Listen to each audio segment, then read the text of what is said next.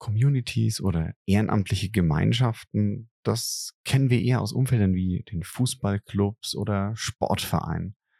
Aber dass es auch für BI-Tools, für Datenwerkzeuge, Communities gibt, in denen sich Menschen außerhalb ihrer Arbeitszeit, in ihrer Freizeit mit diesen Softwareprodukten beschäftigen, ist tatsächlich eher die Ausnahme.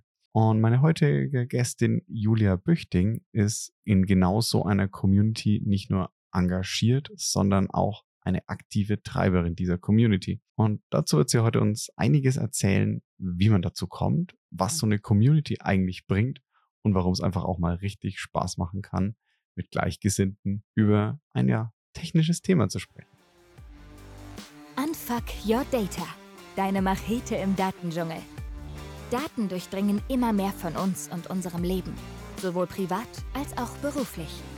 Für Unternehmen werden sie vom Wettbewerbsvorteil zum Überlebensfaktor. Wer seine Daten nicht effektiv nutzt, geht unter. Es wird höchste Zeit, das Datenchaos in den Griff zu bekommen. Bei Unfuck Your Data spricht Christian Krug jeden Donnerstag mit Datenprofis darüber, wie du Ordnung in das Datenchaos bringen kannst. So holst du das meiste heraus. Für dein Unternehmen, deine Kundinnen und Kunden sowie natürlich für dich. Und damit ganz herzlich willkommen bei Unfuck Your Data. Ich freue mich, dass ihr heute auch wieder dabei seid und ich freue mich auch ähm, über meine heutige Gästin, die sich Zeit genommen hat in ihrem ja, doch vollen Kalender für diese Aufnahme. Und heute gehen wir mal ein Thema rein, was nicht ganz direkt mit Daten zu tun hat, sondern wieder mehr mit den Menschen, die mit Daten, mit den Tools von Daten arbeiten. Und bei mir ist die liebe Julia Büchting. Und ja, Julia, stell dich doch unseren Zuhörerinnen und Zuhörern mal kurz vor. Hallo Christian, ich bin die Julia und ich habe den wohl krönsten Lebenslauf, den man sich vorstellen kann. Ich bin nämlich eigentlich Künstlerin. Und äh, vor vier Jahren habe ich den kompletten 180 Grad Kehrtwende hingelegt und bin in die Datenvisualisierung gegangen. Besonders fasziniert hat mich dabei, dass man optisch kommuniziert. Das ist ja auch was, was man in der Kunst sehr stark findet. Und ich habe mich da plötzlich gefühlt wie ein Fisch im Wasser. Riesige Datenmengen nehmen, riesige Zeilen voller äh, langweiliger Buchstaben und Zahlen und die so aufbereiten und kombinieren, dass sie nicht nur auf den ersten Blick informativ sind, sondern im besten Falle auch Geschichten erzählen, sogenannte Datengeschichten. Sehr schön. Also ich dachte immer, dass ich mit Biologie äh, einen queren Lebenslauf habe. Aber ich muss sagen, nachdem ich also Sozialpädagogen schon erlebt habe in der Data Bubble, einen Historiker getroffen habe, Kunst ist schon nochmal, liebe Julia, da hast du, glaube ich, den größten Sprung gemacht. Einer äh, läuft mir den Rang ab. Ein Kollege von mir ist äh, Doktor der Theologie. Oh. Da sage ich immer, wir teilen uns, wir sind eine Doppelspitze. Sehr schön. Ja, aber zeigt dir doch einmal mehr, dass, sag ich mal, dieses ähm, Datenthema ganz ganz interdisziplinär gelebt wird und dass also da man verhältnismäßig viele ja, vermeintliche Quereinsteiger trifft. Thematisch, Quereinstieg machst du ja auch ganz viel. Also das heißt, so die Leute, die dir irgendwie auf LinkedIn oder ähnlichen folgen, ähm, das ist ja eines deiner mal Steckenpferde neben der Arbeit, also neben der Datenvisualisierung. Mhm. Aber du beschäftigst dich ja auch im Community Building. Exakt. Genau, das wollten wir uns heute mal vornehmen. Ich bin äh, Leiterin der Tableau User Group München. Tableau ist das Datenvisualisierungstool, mit dem ich von Anfang an arbeite. Und was mich so fasziniert hat, war nicht nur Datenvisualisierung und wie einfach das geht mit Tableau. Also mhm. ich komme da natürlich hin, hatte damals keine Ahnung von Daten, von SQL und innerhalb von wenigen Wochen habe ich auf Tableau Dashboards gebaut. Also nicht nur hat mich das fasziniert, wie einfach das geht, sondern auch diese ganze Welt drumherum, mhm. diese ganzen Menschen, die das Tool benutzen und toolspezifische Communities gebildet haben. Das hat mir sehr erleichtert, äh, in die Thematik reinzufinden und vor allem Wissen mir anzueignen. Denn die haben sich in Anwendertreffen getroffen und immer wieder Tipps und Tricks gezeigt oder waren ansprechbar, sehr nahbar. Die Community ist global. Mhm. Und innerhalb kurzer Zeit habe ich dann ähm, auch meine eigene Community geleitet und aufgebaut in München.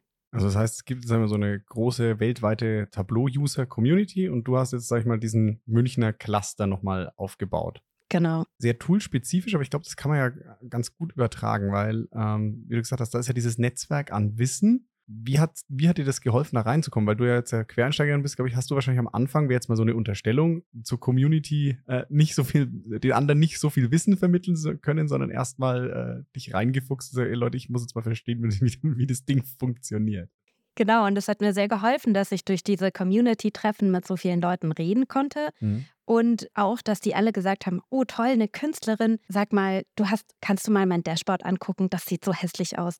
Und darüber bin ich dann drauf gekommen, wie kann ich meine ähm, Fähigkeiten und Kenntnisse aus der Kunst, aus der visuellen Kommunikation nutzen für Dashboards und für Datenkommunikation, weil ich eben ganz stark so fokussiere auf Wahrnehmungspsychologie mhm. und Prinzipien, sozusagen augengerecht Daten aufzubereiten ja, dadurch hatte ich auch dann auch relativ schnell eigene Inhalte, die ich präsentiert habe. Mhm. Ich glaube, ich habe meine erste Schulung vier oder fünf Monate gemacht, nachdem ich angefangen hatte mit Tableau. Oh, das, ist, das ist flott. Und das war die beste Lernerfahrung. Mhm. Dadurch anderen Leuten Dinge beizubringen, bedeutet, dass man sie sehr, sehr schnell lernt. Und deshalb ging das alles sehr, sehr schnell. Und dann habe ich auch schon angefangen, in diesen Communities meine eigenen Eindrücke zu schildern. Zum Beispiel, was können wir von Michelangelo über gutes Dashboard-Layout lernen? Das würde mich jetzt auch interessieren. äh, ich verrate dir so viel. Ich äh, mache das Thema demnächst in einer ja. Tableau-User-Group in Florida. Ich bin dann halt auch plötzlich, ne, dank online spreche ich plötzlich in Florida äh, vor 2000 Leuten online und kennen mich wahrscheinlich mehr Leute in Florida als in ganz Deutschland. Sehr cool. Sehr schön. Nochmal so die Frage Richtung Tool Community. Ähm, ich krieg's auch mit von so die IBM, das, was TM1 mal hieß, jetzt offiziell Planning Analytics heißt, aber immer noch von allen TM1 genannt wird. Da gibt es ja auch Menschen, die sich dann Fanboy nennen und da auf diesen Anwendertagen äh, riesige Shows abziehen. Was begeistert einen so sehr an dem Tool, dass man wirklich eine Community macht? Es liegt bestimmt auch in der Sache an sich, mhm. dass Datenvisualisierung Daten zugänglich macht. Das ist ja die Art und Weise, wie wir Daten wahrnehmen und erleben. Mhm. Und gerade Tableau hat aufgehört zu sagen, ja, wir machen jetzt Listen für irgendwelches Standard-Reporting, sondern wir wollen Datengeschichten erzählen, also Data Storytelling machen mhm. und durchaus auch emotionalisieren. Und ich glaube, Tableau ist groß geworden damit, dass sie Daten nahbar gemacht haben, mhm. dass man plötzlich sich im Datensatz finden konnte. Zwei Millionen Zeilen, wo stecke ich da? Was ist ja. meine Situation? Und da ist auch eine meiner großen Vorbilder, dieser Charlotte Muth, die äh, bei Data Rapper arbeitet, die ganz viel gemacht hat darüber, wie spricht man mit Daten die Herzen an der Leute. Und mhm. ich glaube, auch ein bisschen über diese Aufgabe kam dann ein starkes Engagement für Non-Profit-Organizations, für Aufklärung und auch so ein allgemeines Wollen, irgendwie Visual Best Practices zu etablieren, die weggehen von so Sachen wie, wir brauchen jetzt ein Listenreporting, alles muss bitte grau sein. Also hellgrau und dunkelgrau ist ja echt schon ganz schön bunt und möglichst alles in geraden Linien. Mhm. Über diese Emotionalisierung hat Tableau eine große Begeisterung und Passion hervorgerufen. Und über super coole Events, wie zum Beispiel die Tableau-Konferenz in Las Vegas. Das ist natürlich die das ist auch eine spannende Location. größte Party des Jahres gew gewesen. Das heißt also wirklich jetzt mal so dieses Reingehen in Emotionen und dadurch, wie du sagst, also in der Community gehe ich ja nicht, weil es grau und gerade ist, sondern halt auch dieses Erlebnis wegen der Leute. Für mich ist so die Frage jetzt mal als, als Hersteller, aus Herstellersicht, Tableau hat das ja dann sehr cool gemacht, gibt ja noch ein, ein, paar andere Tools. Das ist ja natürlich auch ein riesiges Asset, oder? Für, das, für den Hersteller von dem Tool, wenn das so genutzt wird. Auf jeden Fall. Und Tableau hat so ein Programm erfunden, ähm, Ambassador heißt es, wo sie Leute weltweit auszeichnen, die sich verdient gemacht haben, um das Tool oder halt darüber hinaus um Best Practices oder mhm. um Community-Organisation. Und ich war sehr glücklich, als ich letztes Jahr für mein Engagement bei der Tableau User Group München zum Tableau Ambassador ernannt worden bin. Das war, als ich angefangen habe mit Tableau, waren das so meine HeldInnen und ich war total aufgeregt, wenn die auf meine E-Mails reagiert haben und ich konnte ihnen erzählen, wie toll ich sie finde. Und jetzt kriege ich selbst solche E-Mails und Freundschaftsanfragen auf LinkedIn und so, oh, ich fand das so toll letzte Woche. Das ist natürlich für mich auch als Quereinsteigerin eine Riesenbestätigung, mhm. dass ich damals dann drei Jahre nach diesem Quereinstieg plötzlich weltweit anerkannt äh, worden bin als eine der Trailblazer in der Datenvisualisierung. Also so ein bisschen vom Fangirl äh, selber zum Idol. Genau, und das möchte ich auch allen Leuten mitgeben. So, mhm. es ist, die Welt ist so offen, wenn man tut, wenn man macht, wenn man sich auch einfach traut und nicht denkt, ach, ich habe doch gerade erst angefangen mit Tableau, ich muss mindestens fünf Jahre warten, bis ich mich mhm. irgendwas trauen kann, sondern einfach hingeht und anbietet, hey, kann ich mitmachen? Ich rede über Kunst. Und alle so, oh ja, voll spannend, komm doch, komm doch her, mach mit. Klingt, klingt echt cool. Ich habe mal einen Satz von Gary Vee gehört, der spukt mir zu diesen Communities immer rum. Sie können ja, wie du sagst, so ein Asset sein, also für die Leute, natürlich auch für die Hersteller, weil das Tool mehr genutzt wird. Und der hat mal gesagt, wenn Leute darüber reden, dass sie eine Community wollen, dann sagen sie eigentlich, ich will Kunden. Dieser Gedanke, so sagt er, und dem stimme ich jetzt inhaltlich eigentlich auch zu, ist das, was die meisten Communities verhindert. Wenn du hingehst in so eine Community und sagst, ich will da Kunden gewinnen, ich gehe da hin, um was zu verkaufen, dann wird die scheitern. Da stimme ich dir auf jeden Fall zu. Und das merkt man auch, dass du durchdringt diese Communities, dass die Leute das aus der krassen Leidenschaft machen und dass dieses ehrenamtliche Engagement, das machen wir wirklich alle, ähm, mhm. quasi parallel zum Job. In manchen Jobs kann man dann hier und da mal ein paar Stunden auch für Tableau arbeiten, aber dass das wirklich sehr Idealismus getrieben ist. Es ist gar nicht so sehr dass wir alle jetzt finden, dass Tableau das Nonplusultra ist und das Tollste, was jemals erfunden wurde, sondern dass uns alle dieses Bedürfnis zusammenschweißt, gute Datenvisualisierungen in der Welt zu verbreiten und zu ermöglichen. Und es ist quasi wie so eine Einstellung, mit der man durch so eine Zeitung blättert und dann aus Spaß irgendwie in der Finanzsektion so die äh, ganzen Diagramme korrigiert. Mhm.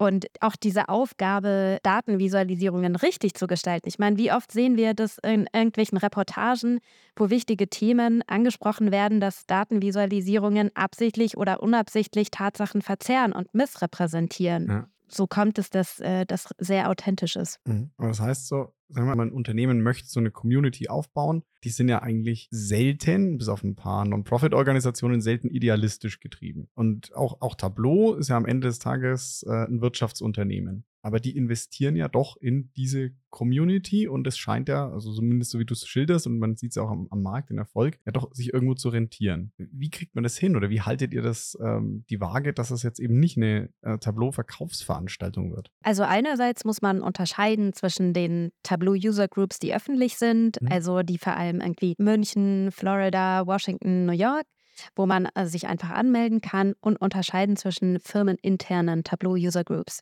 Diese gibt es nämlich auch und die mhm. laden dann durchaus auch Gäste wie mich ähm, ein, um dort einen Vortrag zu halten. Bei der internen geht es natürlich rein um Enablement und Excellence. Da ist das natürlich dann gar nicht nötig. Und bei den öffentlichen, ja, äh, Tja, was soll ich dazu sagen? Ähm, es muss sich die Balance halten mhm. zwischen dem echten Vorteil, wir sind alles keine Salesmenschen, sondern ähm, Analysten und, äh, und zwischen dem Nutzen für Tableau. Aber was Tableau geschaffen hat, ist, dass sie wirklich auch stehen für gute mhm. Datenvisualisierung mhm. und dass man das nicht beziffern kann, ist klar. Aber dass sie auf Jahre hinaus davon profitieren werden, ist, glaube ich, auch jedem klar. Ja, also sind zumindest äh, noch am Markt im Gegensatz zu anderen Spielern, die dann mehr oder weniger rausgenommen wurden. Also scheinen sie ja was richtig zu machen, auch dass es diese Community gibt und ich habe es auch oft gehört. Ich habe tatsächlich mit Tableau ein bisschen nur gearbeitet, gebe ich zu, aber ich habe äh, hab auch eine Zerti für Tableau. Mhm. Kriegt man schon mit, dass das ein Asset ist von dem Tool, dass man eben diese Gruppe hat von Menschen, die dann sagt, okay, hey, ich kann mich auch mal in ein Forum wenden und sagen, ich krieg's jetzt nicht hin, äh, ich krieg die Grafik so und so nicht hin oder das sieht immer noch doof aus und dann kommt auch mal eine Julia und sagt, ja, Christian, da musst du halt mal hier hinklicken.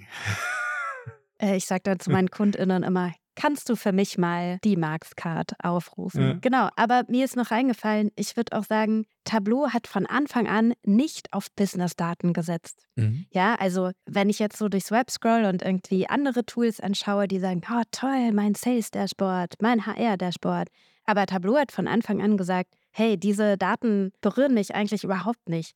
Wie wäre es, wenn wir Daten visualisieren, zum Beispiel über Goldmedaillengewinner bei Olympia oder über auch ernste, wichtige Themen, die Toten im Irak-Iran-Krieg oder mhm. die Stür Stürme der letzten zehn Jahre, also Daten, wo man sich selber findet. Das meinte ich vorher mit, wo bin ich in all diesen Millionen Zeilen? Wo ist mein Haus? Wo ist mein Land? Wo sind meine Leidenschaften? Ja, wie viele, also wir haben ganz viele Fußball-Dashboards auf Tableau Public. Ja, ich wollte gerade sagen, wo, wo, wo ist mein, äh, auf welchem Tabellenplatz ist mein Verein und wie, wie Ja, hoch ist die genau. Chance, dass Bayern wieder Meister wird? Exakt, exakt. Und ich glaube, dass Tableau auch darüber ganz viel gemacht hat, dass sie eben nicht primär den Business Value in den, in den Vordergrund gestellt haben, sondern den emotionalen Value. Mhm. Ich glaube, das entspricht auch so der Natur der Menschen. Ich meine, wir arbeiten ja nicht von morgens bis abends und am Feierabend denken wir immer noch über Gewinn- und Verlustzahlen nach. Nein, wir wollen die Welt verbessern, wir überlegen uns, wie kann ich was Gutes tun. Und wenn mein Tool mich darin unterstützt, irgendwie in dem Projekt Wiss for Social Good gibt es dann immer einen Datensatz und da geht es dann irgendwie um Kinderheirat oder äh, um Erdbeben. Und dann kommt man irgendwie so zusammen und schafft Awareness für ein soziales, wichtiges Thema. Und das ist, glaube ich, was die Menschen so packt, auch in ihrer Freizeit. Wir können was Gutes tun für die Gesellschaft als Ganzes und nicht nur für den Kapitalismus und mein Unternehmen. Ja, ja, klar, dann schaffst du eine emotionale Berührung ins, ins Privatleben, wenn du sowas hast. Und dann, klar, benutzt du das, was du da benutzt, auch lieber im Job, wenn es dann wieder um dein Unternehmen geht. Definitiv. Und es Ja. hilft natürlich, dass Tableau äh, gerade im Bereich Analytics und explorative Analytics einfach unschlagbar ist. Okay, das ist eine interessante Aussage, sage ich mal.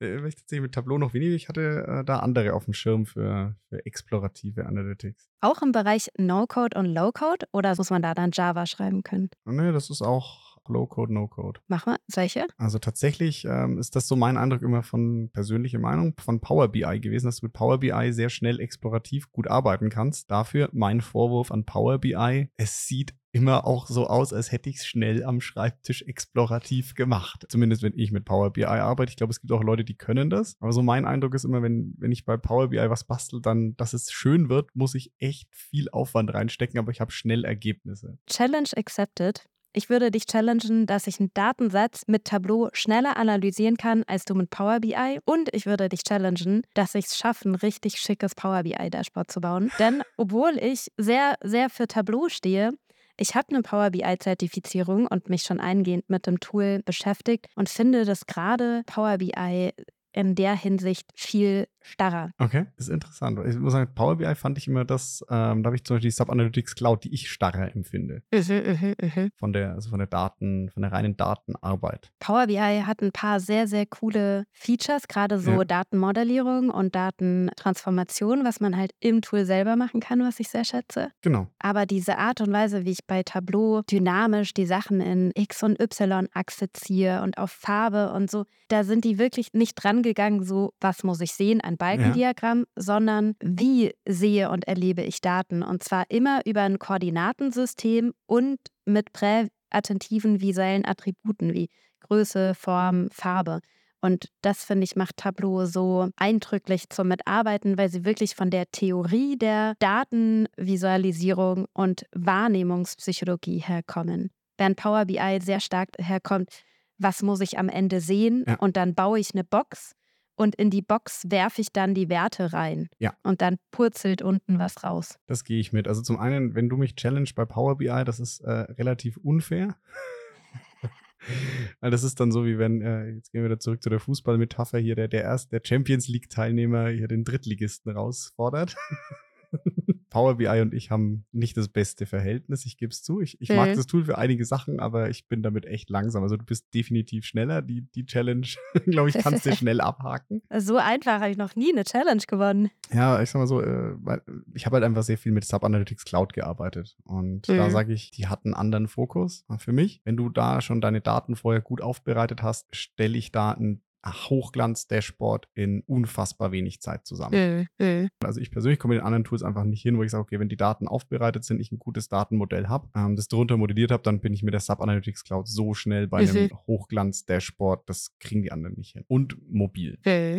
Aber Power BI, das hat die Stärken, du hast eine Box, du weißt, was du sehen willst, du wirfst die Daten rein, du kannst mehr modellieren in der, als in den anderen Tools. Was habe ich so erlebt? Bin da auch gerne bereit, da nochmal gechallenged zu werden. Und ja, Tableau, das klingt halt auch wirklich, wie du sagst, cool, dann die Daten zu erleben. Dann gehe ich das echt mit. Die schönsten Dashboards baut man, glaube ich, mit Tableau. Das werde ich nicht challengen. Ich glaube, in einem Beauty-Contest, also wenn es ein reiner Beauty-Contest ist, glaube ich, bist du mit Tableau auch ganz weit vorne. Aber ich finde es auch immer unfair zu sagen, es, ist, es geht um Beauty bei Datenvisualisierung. Denn für mich dieses Mantra aus, ähm, aus der Kunst, Form follows Function. Ja. Also diese Stilrichtung, die verwende ich immer, wenn ich Dashboards baue. Da ist nichts Deko. Ja. Da mache ich nichts schön. Alles, was ich tue, ist die User Experience von Alltagsgegenständen, zum Beispiel von unserem Smartphone oder unserem Desktop, zu übertragen auf Datenvisualisierung. Mhm. Und das ist gar nicht so einfach. Viele Leute denken, ah ja, das Dashboard ist einfach zu verwenden, ist bestimmt einfach zu bauen. Also in meinem Alltag gehe ich zum Beispiel sehr bewusst um mit User Interfaces. Also schau mir an, wie navigiere ich durch ein Handy, wie sehen Knöpfe aus, wie sehen Highlights aus, woher weiß ich, dass das ein Button ist? Woher weiß ich, dass ich irgendwo draufdrücken kann? Wie kann ich meinen Usern erklären, dass die eine Visualisierung ein Filter ist, die andere nicht? Wie erkläre ich, dass sich dieser Filter links oben auf rechts unten auswirkt und rechts oben auf alles? Also diese Fragen, finde ich, machen ein Dashboard zu einem guten Dashboard und dann auch zu einem sehr guten Dashboard. Die Erkenntnisse dazu entnehme ich dem Alltag, weil der Mhm. User ist gewöhnt, durch einen Browser zu navigieren oder durch eine App zu navigieren.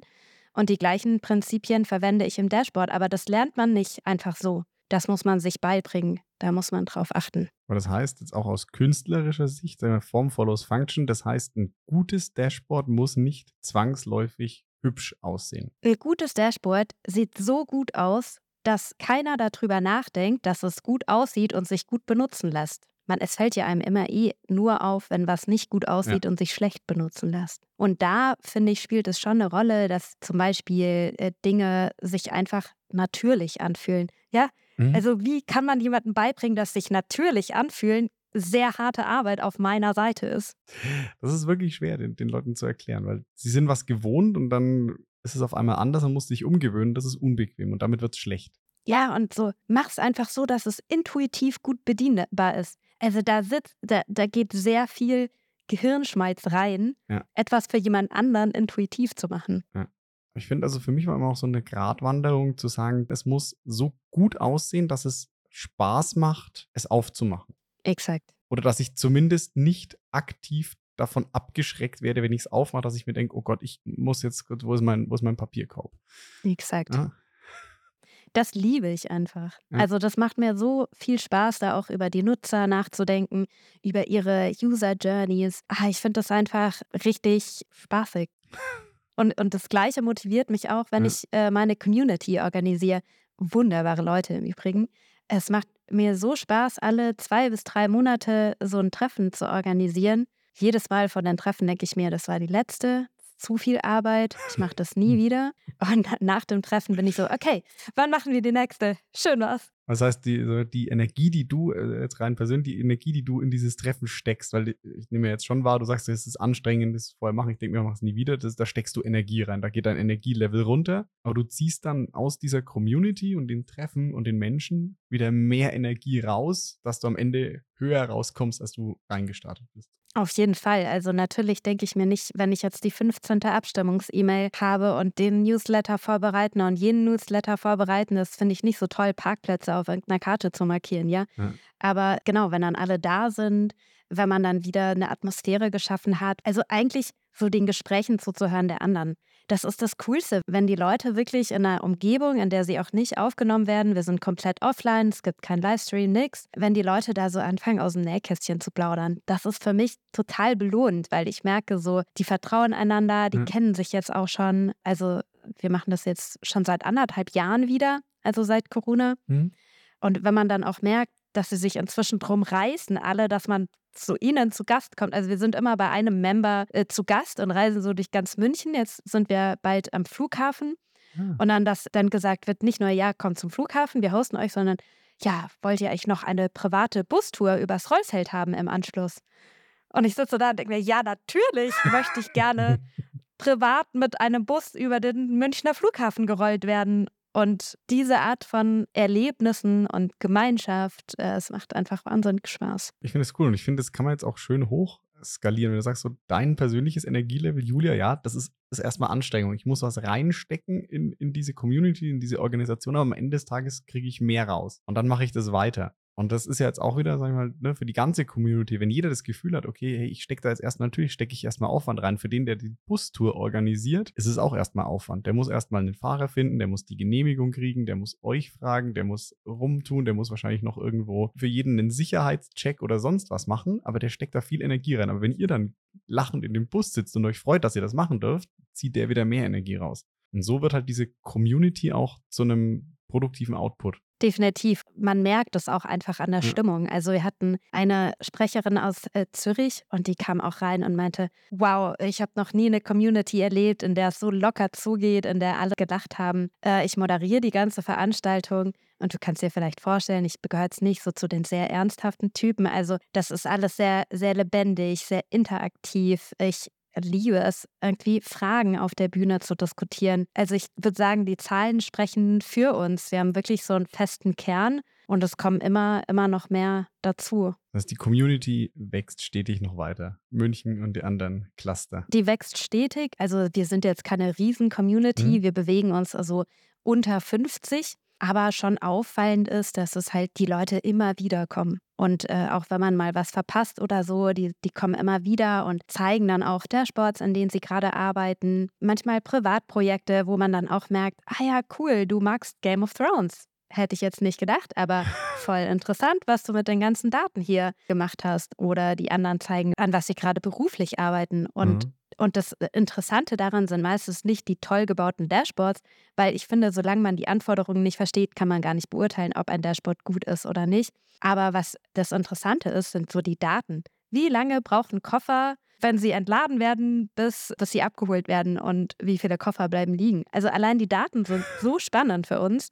Jeder, der mal über den, über den Flughafen in den Urlaub gefahren ist, kennt das und den Horror davor, dass eben dein Koffer einer der ist, der den Weg nicht findet. Exakt. Und das meine ich mit, diese Daten berühren uns und, und unterhalten uns. Und es, es ist wirklich so eine Art Infotainment. Es mhm. geht hier nicht darum, dass es ist keine Schulung, es ist kein Workshop, es ist Infotainment und es ist wirklich offen. Diese Community funktioniert so, dass es heißt ähm, for the community, from the community. Also alle SpeakerInnen werden auch aus der Community gesourced. Äh, also wir kaufen da nichts ein oder engagieren Leute, sondern die machen das alles selber. Ich organisiere und koordiniere das nur. Und dann merkt man eben auch, wenn jemand jetzt eine Fragestellung hat und die Kompetenzen dafür in dem Unternehmen nicht findet, dann wird mir sozusagen Bescheid gesagt. Dann gucke ich nach Keynote-SpeakerInnen mit dem Thema. Zum Beispiel hatten wir es jetzt so mit firmeninterne äh, Center of Excellence oder Center of Enablement. Also mhm. wie kann ich dafür sorgen, dass meine User Tableau benutzen und besser werden in Tableau und mhm. bei Problemen sich fortbilden.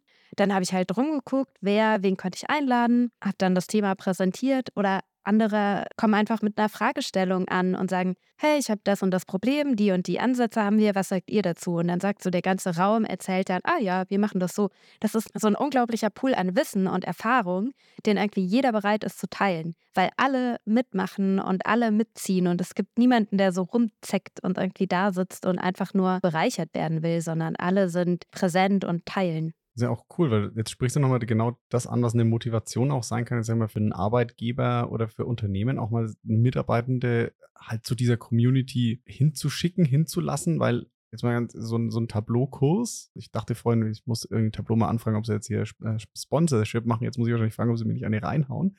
Äh, weil so ein Tableau-Kurs, so eine Ausbildung kostet ja auch Geld. Also wenn das Unternehmen jetzt jemanden bucht, für jemanden so eine Weiterbildung bucht, das kostet einen Haufen Geld. Okay. Und wenn ich den stattdessen zu der Community schicke, kriege ich vielleicht sogar ein besseres Ergebnis, weil ich genau seine Fragen adressiert bekomme, die mich als Unternehmen und damit meine Mitarbeitenden beschäftigen und löst es womöglich noch günstiger. Definitiv. Also habe ich da schon einen direkten Benefit und außerdem, ja, ich mache natürlich auch, das sollte man auch nicht unterschätzen, über so eine Community-Werbung. Also wenn meine Mitarbeitenden da happy hingehen und sagen, boah, bei uns ist es voll cool und ich kann äh, damit das tun, was ich will, es ist auch eine Außenwirkung, wo dann vielleicht auch mal Leute sagen, okay, ich möchte vielleicht auch mal mit der Julia zusammenarbeiten.